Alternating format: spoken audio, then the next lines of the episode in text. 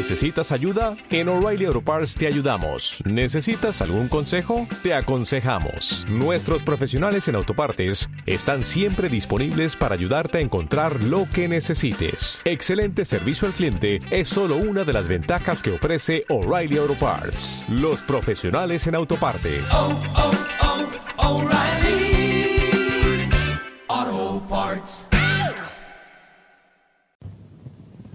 De perspectiva. ¿Se ven como nosotros los vemos? En un magnífico artículo intitulado El caso de los orangutanos desobedientes, la filósofa y adiestradora de perros y de caballos Vicky Hearn cuenta que cuando le planteó a Bobby Verosini la cuestión de saber qué motivación tenían sus orangutanes para trabajar, él le respondió, nosotros somos comediantes, nosotros somos comediantes, ¿me entiende? Primero está ese nosotros. Es cierto que la forma misma del espectáculo de Verosini podría favorecer su utilización, pues en la puesta en escena no cesa de confundir los roles y las identidades. Al principio del espectáculo, Verosini le cuenta al público que a menudo, a menudo se le pregunta cómo logra que sus orangutanes hagan cosas. Explica entonces que responde esta pregunta afirmando deben mostrarles quién es el jefe. Propone hacer una demostración. Verosini llama al orangután Rusty y le pide que salte sobre un taburete. Rusty lo mira con los signos de la más absoluta incomprensión. Verosini le explica recurriendo a muchos gestos. Rusty exhibe una cara cada vez más perpleja. Finalmente Verosini decide mostrarle. Salta sobre el taburete y el orangután invita al público a aplaudir al humano. El espectáculo procede así por una serie de giros e inversiones, especialmente cuando los orangutanes se obstinan en rechazar las galletas que se les dan por cada uno de sus logros y no paran de querer distribuirlas en el público e incluso obligar a Verosini que se las coma. Nosotros somos comediantes. Hay múltiples maneras de construir un nosotros. Es una experiencia que hacemos o malogramos cotidianamente. ¿Cómo comprender ese nosotros que parece autorizado por o ser el resultado del logro de Verosini?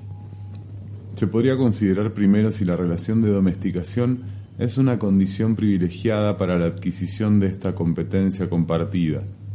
Esta hipótesis sería pertinente en otros contextos, pero no puede aplicarse aquí. La domesticación implica que hombres y animales se hayan transformado mutuamente en el largo proceso que conduce a fabricar humanos domesticadores y animales domesticados. Los orangutanes no son animales domesticados. El término salvaje tampoco parece apropiado, pero ellos podrían suscribir junto con su adiestrador Verosini el título de especies compañeras, para retomar la bella expresión de Donna Haraway, y podrían incluso darle una extensión nueva a la etimología sobre la cual ella funda su elección. No solamente son especies cum panis, especies que comparten el pan, sino que son especies que se ganan su pan juntas. El nosotros que las reúne podría entonces constituirse en el hecho de hacer cosas juntas, trabajo. Probablemente este sea el caso. Pero la situación de Verosini y de sus orangutanes presenta una dimensión suplementaria. El trabajo que los reúne no es cualquier trabajo, es un trabajo de espectacularización y exhibición. Aquello que Verosini pone en escena y crea a través del espectáculo incumbiría entonces a una figura muy particular de esa posibilidad de decir nosotros, la que produce la experiencia particular de la exhibición, la posibilidad de intercambiar perspectivas. Aquí tenemos que ir más despacio. En primer lugar, lo que yo señalo como una característica propia de la exhibición en general podría ser solo una consecuencia del tipo de, libre- de libreto que eligió Verosini. El espectáculo de los orangutanes desobedientes radicaliza esa experiencia de intercambio de perspectivas, puesto que cada uno de los protagonistas es invitado incesantemente a lo largo de los gags y de las intervenciones de roles a adoptar la posición del otro. Los monos asumen el rol del adiestrador. El adiestrador se encuentra en la posición de los animales, ya no se sabe muy bien quién controla a quién. Cada uno se presta al juego, fabulatorio y explícitamente fabulatorio, de vivir la experiencia desde el punto de vista del otro, poniéndose, como dicen los anglosajones, en sus zapatos, pero literalmente. Pero no se puede imaginar de todos modos que con su libreto, Verosini no ha hecho más que llevar al extremo una de las posibilidades de la experiencia misma de la exhibición que consistiría en la capacidad de adoptar el punto de vista de uno o de los otros, la perspectiva de aquel que uno finge que es, de aquel para el que uno lo hace y de aquel que les pide que lo hagan. En segundo lugar, mucho más problemático, es evidente que muchos de los animales, incluso la mayoría, reunidos para ser mostrados en zoológicos o en circos, viven cotidianamente la trágica experiencia de la separación entre ellos y nosotros, delincuentes, falociencia, porque son animales y no humanos, es que son así exhibidos, encerrados, entregados a la mirada y obligados a ejecutar cantidad de cosas que visiblemente no tienen ningún interés para ellos y los hacen infelices. En esas historias no hay ni nosotros, ni menos aún posibilidad de intercambiar perspectivas. Si nosotros fuésemos activamente capaces de ellos, no estarían allí donde están, lo admito. Pero no quisiera que olvidemos estas situaciones sin duda excepcionales, que por el contrario vuelven posible esos acontecimientos, situaciones donde se crean nosotros y en el seno de las cuales se intercambian perspectivas. Son reconocibles por la inversión de las consecuencias que acabo de mencionar de pasada. Los animales encuentran interés en ellas y están visiblemente en lo suyo, que es otra manera de decir que son felices, en un sentido que no debe estar demasiado lejos de lo que nosotros llamamos ser feliz. ¿Por qué una situación de exhibición podría favorecer los intercambios perspectivistas y dar lugar a esa posibilidad de construir nosotros? Desde luego que parciales, locales, ¿no? siempre provisorios leyendo testimonio de criadores, adiestradores, de personas que hacen agility con sus animales, me ha parecido que la espectacularización induce, suscita o interpela una competencia particular, la de imaginar que uno puede verse con los ojos del otro. Señalemos que esta posibilidad recupera una definición restringida del perspectivismo, que caracteriza nuestras maneras de considerar relaciones con el mundo y con los otros. Otras tradiciones le han inventado otras figuras y particularmente si uno sigue los trabajos del antropólogo Eduardo Viveiros de Castro con los amerindios, una forma según la cual los animales se percibirían como los humanos se perciben a sí mismos. El jaguar se percibe como un humano y por ejemplo lo que nosotros llamamos sangre de su presa, él lo ve como cerveza de mandioca, lo que nosotros consideramos su piel, él lo percibe como una vestimenta. De todos modos, considerar a los animales como perspectivistas en ese sentido restringido abre un acceso totalmente distinto a ese viejo problema de lo que se llama el mentalismo. Los animales mentalistas son aquellos que son capaces de atribuir intenciones a los otros, bestias, mentirosos. Los científicos están de acuerdo en que esta competencia se apoya sobre otra, la de tener conciencia de sí. La conciencia de sí, siempre, según estos científicos, puede acreditarse basándose en una prueba, la de reconocerse en un espejo. En pocas palabras, entonces, los animales que se reconocen en un espejo pueden ser reconocidos, esta vez por los científicos, como los que tienen conciencia de sí mismos. Pueden así postularse para la prueba con miras a la obtención del título que certifica la maestría en una competencia jerárquicamente superior, la de comprender que lo que los otros tienen en su cabeza no es lo mismo que lo que tienen ellos en la suya. A título de tales pueden entonces adivinar las intenciones, las creencias y los deseos de los otros. Aunque soy capaz de admirar la ingenuidad, la paciencia y el talento de los investigadores que montaron dispositivos con espejo, siempre me ha dejado un poco perpleja el privilegio tan exclusivo de la prueba que eligen.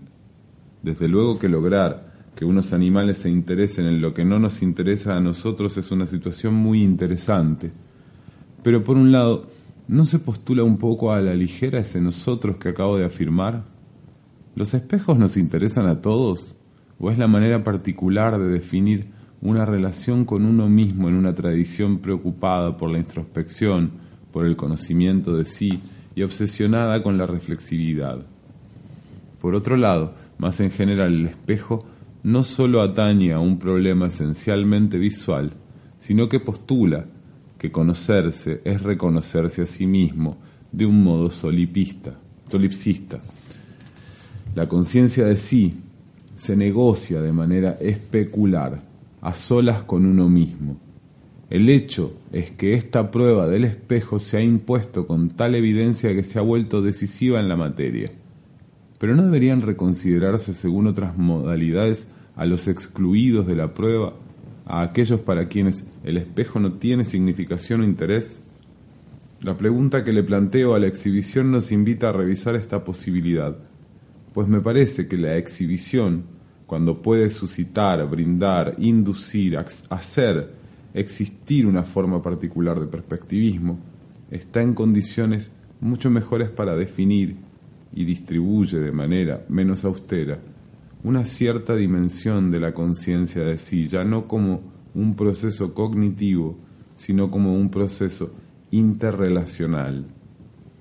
Esta competencia es perceptible en el complemento exacto de la capacidad de pensarse como mostrándose, por ende, de verse como los otros nos ven, el complemento del hecho de exhibirse y no lo contrario, como podría creerse, es el hecho de ocultarse pues se trata en efecto de la misma competencia cuando el animal se oculta, sabiendo que se oculta. Tenemos que hablar de esa misma competencia, sabe verse como los otros lo ven, y eso es lo que le permite imaginar o predecir la eficacia del hecho de ocultarse. En otros términos, ocultarse sabiendo que uno se oculta indica la puesta en marcha de un proceso consistente en la posibilidad de adoptar la perspectiva del otro desde el lugar en el que está, no puedo verme. Un animal que se oculta sabiendo que se oculta es entonces un animal dotado de la capacidad para el perspectivismo. Un animal que se muestra lo hace de manera más sofisticada todavía, puesto que ya no estamos en la disyunción ver, no ver, sino en una declinación de las posibilidades de lo que se ve. Regreso a la, exhibición en tanto, que en tanto que situación que efectúa competencias perspectivistas. ¿En qué se reconoce que un animal se exhibe activamente y pone, pone en práctica dicho logro? Mi respuesta podría sorprender, en el hecho de que quien se ocupa de él lo describa así. Es lo que se concluye, en particular de la lectura de los escritos de Vicky Harn, que hablan del trabajo de los adiestradores o también de la investigación con criadores que hemos realizado con Jocelyn Porcher. En efecto, a lo largo de esta última, hemos notado que la temática de los concursos en los cuales participaban los animales incitaba en los criadores que interrogábamos un régimen de descripciones, no sólo claramente perspectivista, sino en un sentido que parece aproximarse al que define Viveiros de Castro. En estas situaciones, en efecto, los criadores ven a sus animales como capaces de verse, como nosotros mismos nos veríamos si estuviéramos en su lugar. Algunos, como los criadores portugueses Acacio y Antonio Moura, no dudarán, por cierto, en afirmar que su vaca, a fuerza de concursos, terminará creyendo que es verdaderamente diferente y particular. El primero agrega, un poco más severo, quizás terminen creyendo que son bellas, que son divas, o también por el lado de los criadores belgas y franceses. Tuve un toro que hacía concursos. Sabía que tenía que ser bello porque cuando le tomabas una foto alzaba un poco la cabeza de inmediato. Uno hubiera dicho que posaba, tú sabes, una estrella. Tanto Werner Stephanie como Paul Marty lo confirman. El animal sabe y participa activamente de su propia puesta en escena. Esa vaca era una estrella y se comportaba como una estrella, como si fuera un ser humano, participando en un desfile de moda, y eso nos había impresionado. Sobre el podio la vaca miró. Ella estaba en su posición, estaba en la tribuna. Ella estaba así, allí estaban los fotógrafos. Miró a los fotógrafos y lentamente mientras las personas aplaudían giró la cabeza y miró a las personas que aplaudían. Pero ahí uno hubiera dicho que ella había entendido lo que tenía que hacer. Además era magnífica porque era natural. Lo que estos criadores cuentan, pero lo he escuchado también de los adiestradores de perros, cabe en pocas palabras bestias y gente han conseguido ponerse de acuerdo sobre lo que le importa al otro. Hacer lo que le importa al otro importe ahora para uno mismo. Wow, qué flash. ¿Cómo anda, gente? Esto es Libros Mágicos, el podcast de Mandrágora Libros. Mi nombre es Sebastián. Hace rato que no, que no habilitábamos nada eh, anduve medio colgado y con otras cosas, pero tenía ganas de volver a, hacer esto, así que hola de vuelta. Che, alto flash este libro, se llama ¿Qué dirían los animales si les hiciéramos las preguntas correctas? Es de, de Vincian Despret. Es un librito de Cactus, que es una, editorial acá de Buenos Aires que es increíble, están sacando unas cosas loquísimas. Eh, y les leo a ver, la contratapa dice, eh, la filosofía de la ciencia, ah, perdón, la filósofa de la ciencia belga, Vinciane de Pret, demuestra que es ante todo una gran contadora de historias. Las teje con cuidado, con humor, sorpresa e ironía, y a veces con un poco de enojo. Historias de misterios científicos, de experimentos, de investigaciones de campo, de zoológicos, de historia natural, de vecinos molestos y hasta de casos judiciales que involucran animales. Cada una de las entradas de este abecedario nos propone una pregunta correcta, a través de la cual los animales demuestran de, que son de qué son capaces, cuestionando los núcleos de nuestra cultura, como la forma de comprender el arte, en la A de artista, las tradiciones intelectuales, en la E de espejo, los intereses de legitimización del saber, H de hacer científico, los modos de exclusión política, J de justicia o la relación entre poder y sexualidad, Z de zoofilia. La obra de Desprez participa del llamado giro animal en las ciencias sociales y la crítica cultural, en eco con los estudios de Donna Haraway, Isabel Stenger y Bruno Latour. Un flashazo me pegué leyendo este libro, justo son las 9 de la mañana, tuve que ir un... hoy izaba la bandera mi, mi hijo, entonces me vine a la, a la librería un poco más temprano, bastante más temprano, recién están abriendo los negocios por acá. Y nada, había visto este librito, en realidad venía leyendo otro que les voy a leer, eh, les voy a leer ahora al final. Pero bueno, eh, lo loco de acá es el, asunto de la, pregunta animal. Los dos libros que, vamos a leer hoy, el primero fue Vincian de Prense, ¿qué dirían los animales si les, si les hiciéramos las preguntas correctas? Y el otro es El animal que luego estoy siguiendo de Jacques Derrida eh, hablan sobre la cuestión animal. Me gusta, me gusta eso de que la cuestión en francés o en inglés sea también, además de, la cuestión, el asunto sea la pregunta, la cuestión, the question. Así que, nada, en el, en el flash de, de qué carajo es el animal, también está un poco implícita la pregunta de qué carajo es el otro, aquel aquel que no tiene rostro, aquel, aquel a quien nos comemos, manso flashes, yo, yo como, como carne, ¿no? Y, leyendo estos libros me, estoy preguntando un poco qué, cosa es la que como y si es realmente una cosa, si es un otro, bueno, toda todo el, debate del, del vegetarianismo que siempre me pareció tan goma, tan fuera de contexto social, voy encontrándole una un, sentido un sentido que, abarca lo social y lo colectivo que me, que me sorprende a mí mismo. Me sorprendo a mí mismo en estos pensamientos y eso me fascina. Así que, nada, eh, ¿qué estábamos? Ah, sí, ahora vamos a leer un pedacito del animal que luego estoy siguiendo y después ya lo cerramos. Hace tanto tiempo, por lo tanto, desde hace tanto tiempo, ¿podemos decir que el animal nos mira? ¿Qué animal? El otro. A menudo me pregunto, para ver quién soy, ¿Y quién soy en el momento en que sorprendido desnudo, en silencio, por la mirada de un animal, por ejemplo los ojos de un gato, tengo dificultad, sí, dificultad en superar una incomodidad? ¿Por qué esta dificultad? Tengo dificultad en reprimir un movimiento de pudor, dificultad, dificultad en silenciar en mí una protesta contra la indecencia, contra lo malsonante que puede resultar encontrarse desnudo con el sexo expuesto en cueros delante de un gato que nos mira sin moverse, solo para ver.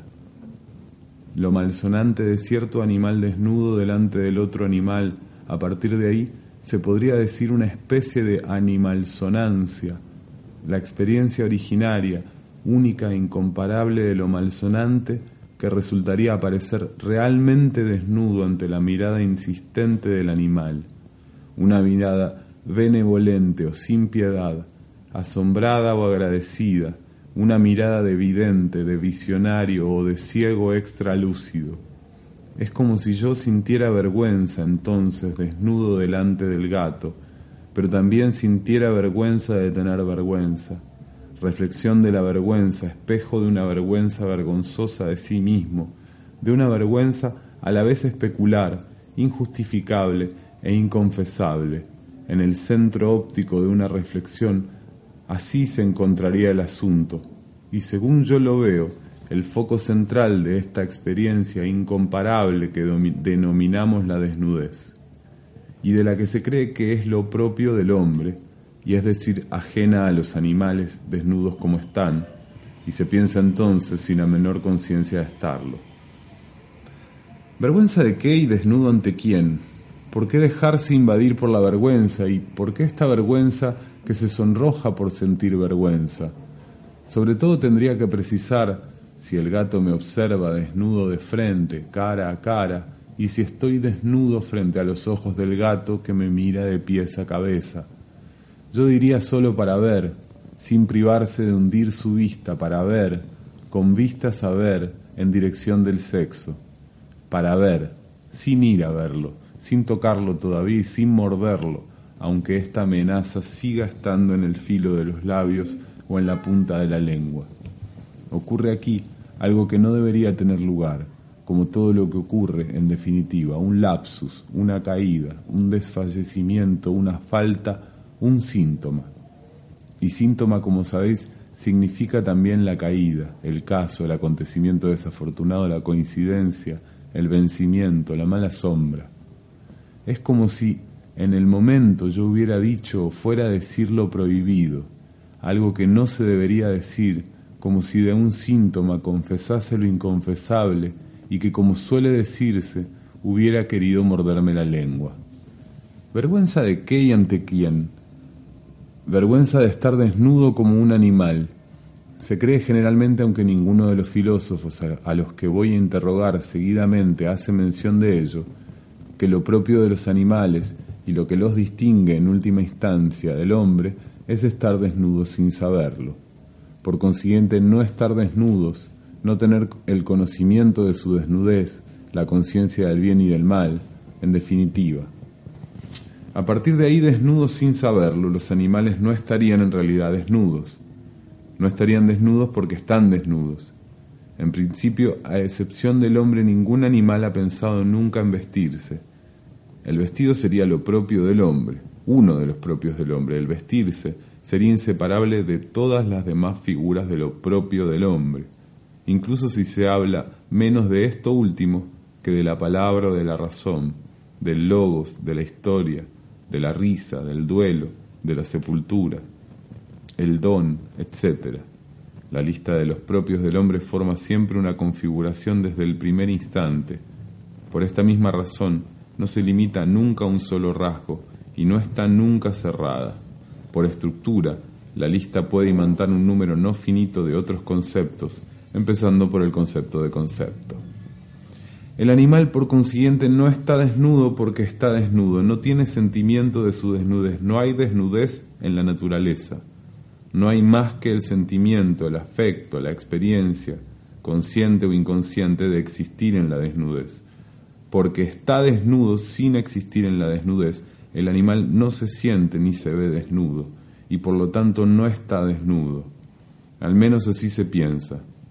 Con el hombre ocurriría lo contrario y el vestido responde una técnica.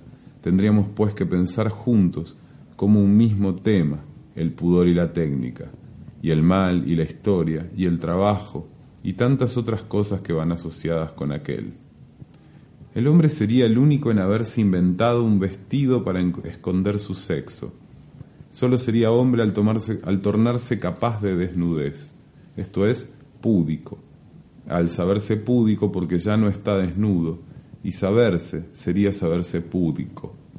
Suele creerse que el animal desnudo, porque no tiene conciencia de estar desnudo, seguiría siendo ajeno tanto al pudor como al impudor, y al saber de sí que se inicia con ello. ¿Qué es el pudor si no se puede ser púdico más que permaneciendo impúdico y recíprocamente?